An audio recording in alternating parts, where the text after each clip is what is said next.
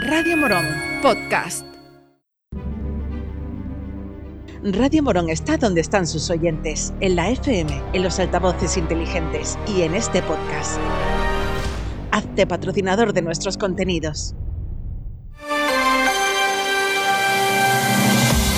Hoy por hoy Morón, Juan Maidalgo. 7 y 20 de la mañana, saludos señoras, señores, buenos días. Es viernes 24 de marzo, tiempo para la información local en Radio Morón, desde este momento y hasta las 7 y media.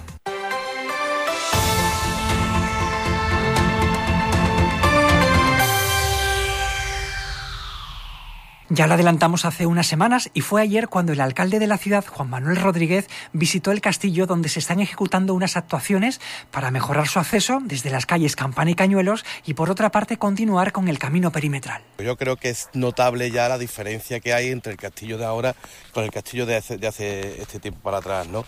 Y con esta intervención, que es una realidad, que ya están haciendo las obras, con un acceso que nunca ha existido, que es a través de la calle Campana, recuperando dos solares municipales que no tenían uso y que se han destinado a, ese viario y accesible, esa accesibilidad, el, abrir más aún el castillo a la ciudad, porque con los accesos que había a día de hoy quedaba un poco siempre el castillo cerrado y yo creo que ese paso cualitativo lo vamos a dar con esa inversión, que nada más que esa inversión pues pueden ser unos 400 mil, 200 y pico mil euros.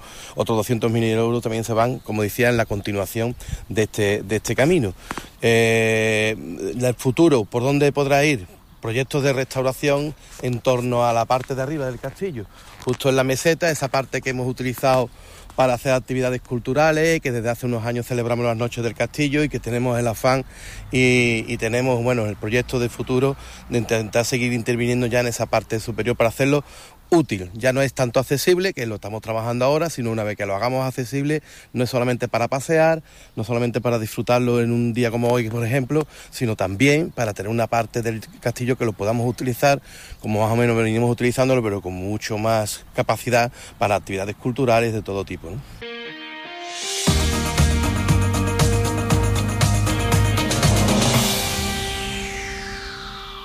Hasta el próximo 10 de abril podrán visitar la exposición Luz y Fe en el espacio Santa Clara cualquier día de la semana, incluidos domingos y festivos. La exposición recopila fotografías cofrades capturadas en la Semana Santa del año pasado por mi compañero de profesión, cámara de Canal 4, Francisco José Guijarro. Su pasión por la fotografía la ha heredado de su padre. Él se considera un fotógrafo aficionado y está muy orgulloso de esta primera exposición que la Delegación de Cultura y Turismo dedica a su obra. En la presentación, el artista estuvo acompañado por el comisario de la exposición, Alberto Bermúdez, y por la de Cultura, Rosy Andújar, a la que escuchamos a continuación. Increíble proyecto positivo, eh, Luz y Fe, que está en este espacio cultural de Santa Clara y que va a estar hasta el próximo 10 de abril. Un proyecto que, bueno, se ha montado desde la Delegación de Cultura, que es un proyecto local que de alguna forma recoge, yo creo, con sentimiento y emoción, ese primer plano de la esencia de la Semana Santa, bajo pues ese objetivo de Paco que bueno eh, vamos a poder compartir en la tarde de hoy pues con los amigos y la familia y en los próximos días pues con todas aquellas personas que visiten este espacio que estoy segura que son muchos.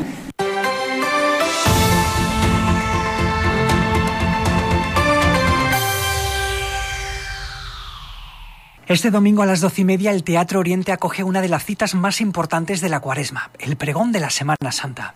Loli Fernández nos ha contado en varias ocasiones la ilusión con la que ha vivido estos meses de trabajo, dando forma al contenido de su pregón.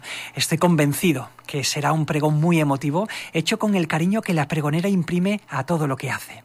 Eso, como decimos, será el domingo, y allí, acompañando a Loli Fernández, estará la banda municipal de música. Por la mañana en el Teatro Oriente, en el pregón, y por la tarde a las 7 en la parroquia de San José, en el barrio del Pantano, tendrá lugar el tradicional concierto de Semana Santa.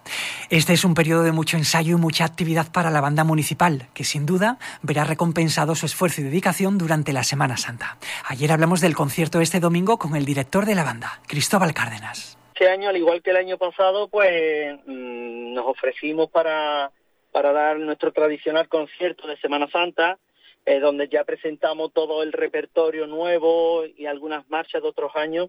Eh, lo volvemos a repetir allí en el pantano, en la barriada del pantano, en la, en la bueno, en lo que es la iglesia de San José.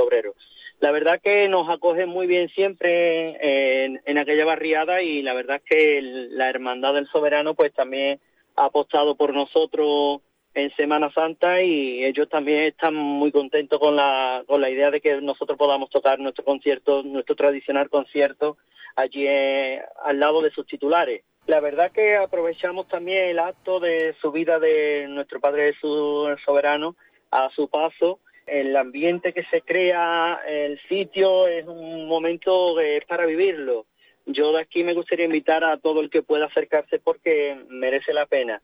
Merece la pena por, por el acto primero, que por supuesto todos los hermanos que se agolpan allí, pues lo viven de una manera especial, y luego el tradicional concierto de marcha que mm, la verdad que se hace eh, muy ameno, muy distinto, y ya te digo, el ambiente que se crea es, es algo especial.